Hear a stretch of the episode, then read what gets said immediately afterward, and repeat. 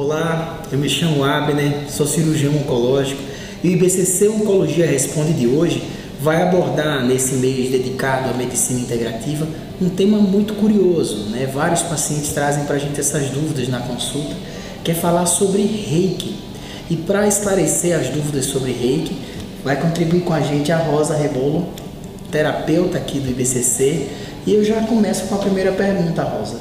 O que Pois é não. reiki? É, reiki é uma é, energia universal. Então, o reiki vem de uma palavra japonesa, é, tem dois ideogramas. O rei, que quer dizer universo, universal, e o ki é a energia. Então, o ki é o que anima todas as coisas vivas. É, ela atua é, tanto na parte física, emocional e mental. Interessante. E, e de onde vem essa energia? E essa energia vem do universo, através da canalização.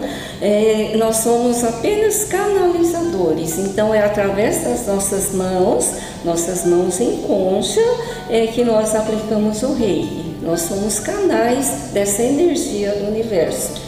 Muitos pacientes perguntam como é uma sessão de reiki. Explica pra gente, Rosa, o que é feito numa sessão habitual de reiki? A sessão de reiki é, é o paciente ficar relaxado, deitado ou sentado, porque às vezes não conseguem deitar, então nós fazemos sentados numa cadeira, mas ele se entrega, ele senta e vai receber o reiki. O reiki é através do toque das mãos. Ela pode ser tanto tocada no paciente, como também a uma certa distância, porque tem pacientes que têm muita dor e não conseguem um toque já é, dói, então sente desconforto. Então a gente sente no momento se pode estar tocando ou se chega bem próximo da, do paciente. São os pontos vitais, os pontos principais que a pessoa precisa.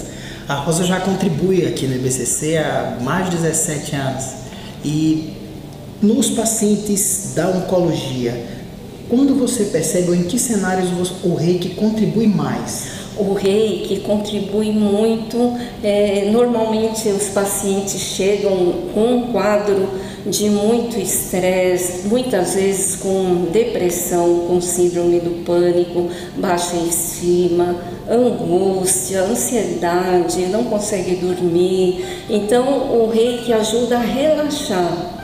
O paciente é, sente essa energia fluir, então ela trata a causa também e ela realmente fica bem mais tranquila. Normalmente pacientes é, chegam para é, fazer o reiki e quando levantam já é outra pessoa, porque ela flui, essa energia flui, ela sente bem, então, mas tem que fazer o tratamento regularmente.